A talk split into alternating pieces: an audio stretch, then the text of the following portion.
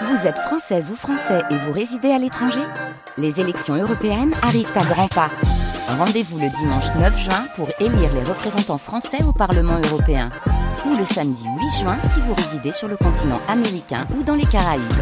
Bon vote Bonjour Philippe Torreton. Bonjour. Vous êtes acteur de théâtre, de télévision, de cinéma, avec euh, quand même un amour immodéré pour les planches. Vous avez reçu euh, de nombreux prix, dont un Molière, pour le rôle de Cyrano dans Cyrano de Bergerac et le César du meilleur acteur hein, pour euh, votre rôle dans le film Capitaine Conan de Bertrand Tavernier, c'était en 96. Vous êtes aussi écrivain avec des ouvrages qui nous proposent votre regard sur la vie, la politique, le théâtre, tiens encore lui. En bref, vous nous parlez de ce qui compte pour vous et plus précisément aussi de celles et ceux qui vous équilibrent ou déséquilibrent ou qui vous ont permis de vous construire en tant qu'homme. C'est d'ailleurs comme cela qu'est né votre livre intitulé tout simplement Mémé, un vibrant hommage à votre grand-mère aujourd'hui disparue. C'est le point de départ hein, du film réalisé par euh, Camille Jusa, adapté de votre récit qui sera diffusé ce soir sur France 3. Vous commencez ce film euh, face caméra, vous vous adressez directement à elle et, et vous lui faites part euh, de tous les témoignages que vous avez reçus, qui montrent à quel point les gens se reconnaissent à l'intérieur de cet ouvrage et vous parlez de l'international des larmes et de l'importance de pleurer quand on sait pourquoi. Elle épluchait des oignons sans pleurer, mais vous, vous ne cesserez jamais de tenter de contenir les vôtres. C'est absolument vrai. D'ailleurs, le commentaire du film, qui n'est autre que mon récit sur Mémé, dont j'ai fait la voix off, j'avais beaucoup de mal à la terminer, euh, cette voix. Et euh, ça reste toujours une, émotion, euh, pas teintée de tristesse, mais c'est un gros manque. C'est un gros manque et c'est un, une émotion pleine de gratitude envers cette femme qui a toujours été là, à Triqueville, dans l'Eure, en Normandie. Et euh, quoi qu'on fasse, elle était là, toujours là, pour nous, pour nous accueillir, pour nous faire à manger, pour jouer au Scrabble, pour écouter la radio avec elle. Et elle était là, toujours là. Et ça manque des gens qui sont des repères fixes comme ça. Et c'est comme ça qu'on se construit. On a besoin de points fixes. Hein. C'est comme euh, la varap sur les sur les falaises. Il faut quand même s'accrocher à deux trois choses. Et euh, bah, c'est mon gros point fixe, ma mémé. Quand vous parlez de votre grand-mère encore aujourd'hui, votre mémé, on vous imagine petit garçon. On a l'impression de vous voir petit garçon. Mm. Philippe Torreton, ça veut dire qu'elle vous permet de garder euh, ces yeux-là, ce regard-là sur la vie? Ah oui, oui, absolument. Et en écrivant ce livre, je me suis obligé à être fidèle à mes impressions d'enfance. Et c'est comme ça que j'ai pu vérifier certaines choses que ma propre mère, qui était sa fille, a- avait oubliées.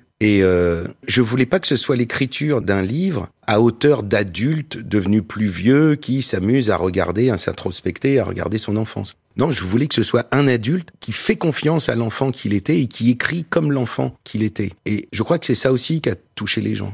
Et euh, le fait de, de rendre hommage à des gens qui n'existent pas dans la littérature, dans nos fictions. C'est-à-dire qu'on s'intéresse au milieu populaire quand il y a un fait divers, quand il y a du drame. À chaque fois, c'est quand il y a des difficultés terribles. Mais quand il se passe rien d'autre que la vie, une vie courageuse, une vie de petites choses, ça, ça intéresse pas. Alors que pour moi, toute la noblesse de ces vies-là tient dans cette constance, cette euh, abnégation, ce travail et cette qualité fondamentale, c'est d'être là pour les autres. Et voilà, ça, je crois que c'est ce qui a fédéré pas mal de gens autour de, de ce livre et j'espère autour du film parce qu'il est tellement fidèle, sans voir une seule image de ma propre famille d'ailleurs, ce sont des images d'archives. Euh, Il n'y avait pas de caméra chez vous, en fait. Non, Ce qui fait que vous, avez- vous n'avez pas du tout pu aller chercher des histoires. on a raté toutes les révolutions technologiques.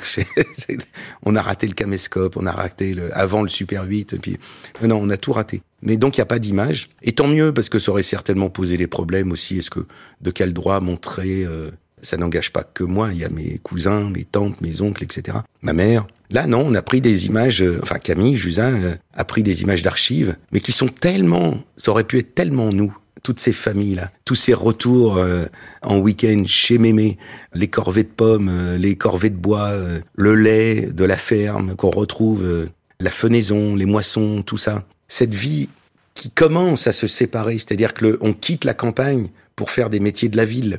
Parce que justement, euh, bah, la vie évolue, on, on a travaillé dur, donc on a pu payer des études aux enfants qui ont quitté la campagne pour avoir des vies qu'on pensait meilleures et qui l'étaient d'un certain point de vue. Et puis, euh, on est au début de cette faille, de ce grand écartement-là. Et maintenant, on- ça semble très lointain. Mais moi, j'étais à la charnière. J'étais un pied dans l'urbain et un pied dans le, dans le rural. Et ça me constitue. Et j'essaye de rendre hommage à ça. Et de voir qu'est-ce qu'on a perdu en cours de route. Qu'est-ce qu'on a gagné, mais qu'est-ce qu'on a perdu. Et il me semble qu'on a perdu beaucoup de choses. Ce film, euh, il met l'accent sur euh, l'importance de la transmission, de Mhm. connaître euh, notre histoire. Et donc, elle passe évidemment par l'histoire de nos ancêtres, pour mieux avancer en tant qu'homme. On a l'impression justement, et on comprend à quel point l'histoire de votre mémé vous a donné envie d'en raconter à votre tour des histoires, à commencer par la sienne d'ailleurs. Qu'est-ce qu'elle vous a le plus transmis Alors, Philippe Torreton, cette grand-mère? J'ai des collègues qui me disent, mais comment tu fais pour jouer, apprendre des textes, écrire, tourner, partir en tournée, etc. Et moi, je suis toujours à me dire, mais si je suis honnête, je regarde et je, oui, je fais beaucoup de choses, mais je m'en veux de pas faire assez. Je pense que ça vient de là aussi. Ma grand-mère faisait toujours quelque chose. Du lever au coucher, elle travaillait. Et dans une ferme, il y a toujours un truc à faire. C'est-à-dire que vous couchez le soir, vous n'avez pas fait le quart du dixième de ce que vous vouliez faire. C'est une vie de labeur. Et je crois que ma grand-mère, mais aussi mes parents m'ont transmis ça, cette euh, de travailler, voilà. Et moi, je suis bien dans cette euh, pluriactivité-là, c'est-à-dire que passer d'une représentation, en ce moment, je suis en tournée, par exemple, avec Nous y voilà. Dans le train, bah, je travaille euh, un texte de Jean Genet, Le Funambule, que je vais jouer dans un an. À l'hôtel, bah, je peaufine les dernières lignes de mon roman. Et c'est le fait de changer d'activité me repose, en fait. Mais je suis rarement sans rien faire en fait. Elle avait, elle n'avait pas besoin de l'État, c'est ce que vous racontez aussi. Bah euh, L'État n'était pas très présent pour elle non plus. Ouvrière, elle était dans le besoin, elle se taisait, elle bossait, pour reprendre votre terme. Euh, on comprend effectivement pourquoi euh, travailler chez vous est, très naturel. Et surtout, elle avait cette émotion à chaque fois quand on parlait d'histoire d'amour. Elle était très proche des commémorations, de la culture des villages, des loin de tout finalement.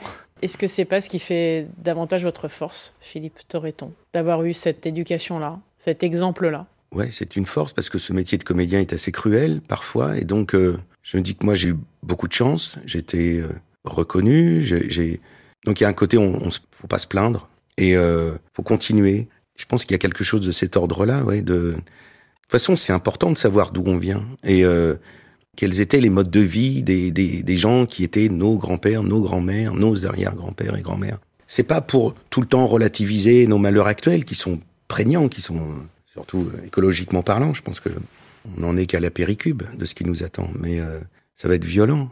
Mais c'est pour euh, relativiser certaines choses quand même euh, qu'on peut ressentir dans nos activités, dans nos parcours de vie. Ma grand-mère n'a pas choisi l'homme avec qui elle a fait des enfants. Elle en aimait un autre.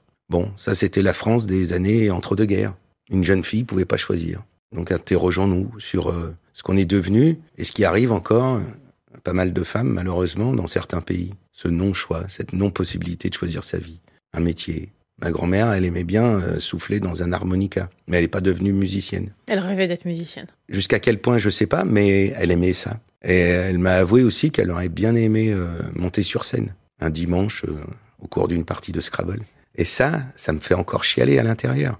C'est euh, me dire que c'est ces destins contrariés, et puis on met un mouchoir sur ses rêves, et puis ces gros mouchoirs de grand-mère, là, qui servent de casquette l'été en faisant des nœuds à chaque coin, et puis on travaille. Et puis on fait en sorte que nos enfants aient une vie meilleure que la sienne, et de vivre aussi par l'intermédiaire de ses enfants et de ses petits-enfants. Ma grand-mère a été une des premières à venir à la comédie française quand j'y étais? Elle a pris le train pour la première fois pour venir vous voir Oui. Alors je lui ai fait visiter. Euh, ouais, elle a pris le train Corail. Toute la comédie française était au courant d'ailleurs qu'elle était dans la salle. C'était très bah, important pour vous. Ouais, ouais, je l'ai dit à tout le monde, bien sûr. Pour moi, c'était comme si on recevait un chef d'État. C'est même plus important qu'un chef d'État. Et je lui ai fait visiter. Euh... J'avais l'impression de lui faire visiter ma ferme. C'était mes herbages, les coulisses, les ateliers costumes, décors. Euh... Ouais, l'atelier des accessoiristes, euh, les couloirs des loges, ma loge, les dessous, les dessus. Voilà. On a passé le reste de l'après-midi d'un dimanche où on jouait en matinée. On jouait le barbier de Séville. Et après, bah, je lui ai tout montré. Et elle était là. Et le fait qu'elle soit là, c'est comme si elle me disait, t'as raison d'être là. Je valide. Jamais elle m'aurait dit ça. Je me le suis pris comme ça.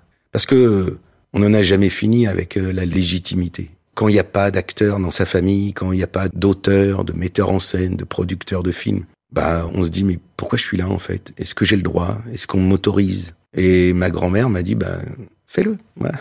Et je suis là. Ça a été important pour moi. Dans ce film, vous mettez l'accent, et donc à travers cet ouvrage qui est adapté, vous mettez aussi l'accent sur ce que sont en devenir les, les, les villages et nos campagnes aussi. Mmh. C'est aussi ça, cet ouvrage. C'est de dire, euh, voilà, moi, ma grand-mère, elle est née à une, à une, époque où le plastique euh, n'existait quasiment pas. Le peu qui existait, elle l'utilisait euh, tous les jours. Elle mmh. le recyclait d'une manière ou d'une autre. Elle cultivait son jardin, donc il faut cultiver le nôtre. Euh, Et en même temps, c'est aussi un point que vous faites sur l'évolution de cette planète. On vous sent inquiet Il est important de retrouver un mode de vie sobre, moins prédateur, moins préempteur. La nature n'est pas un supermarché.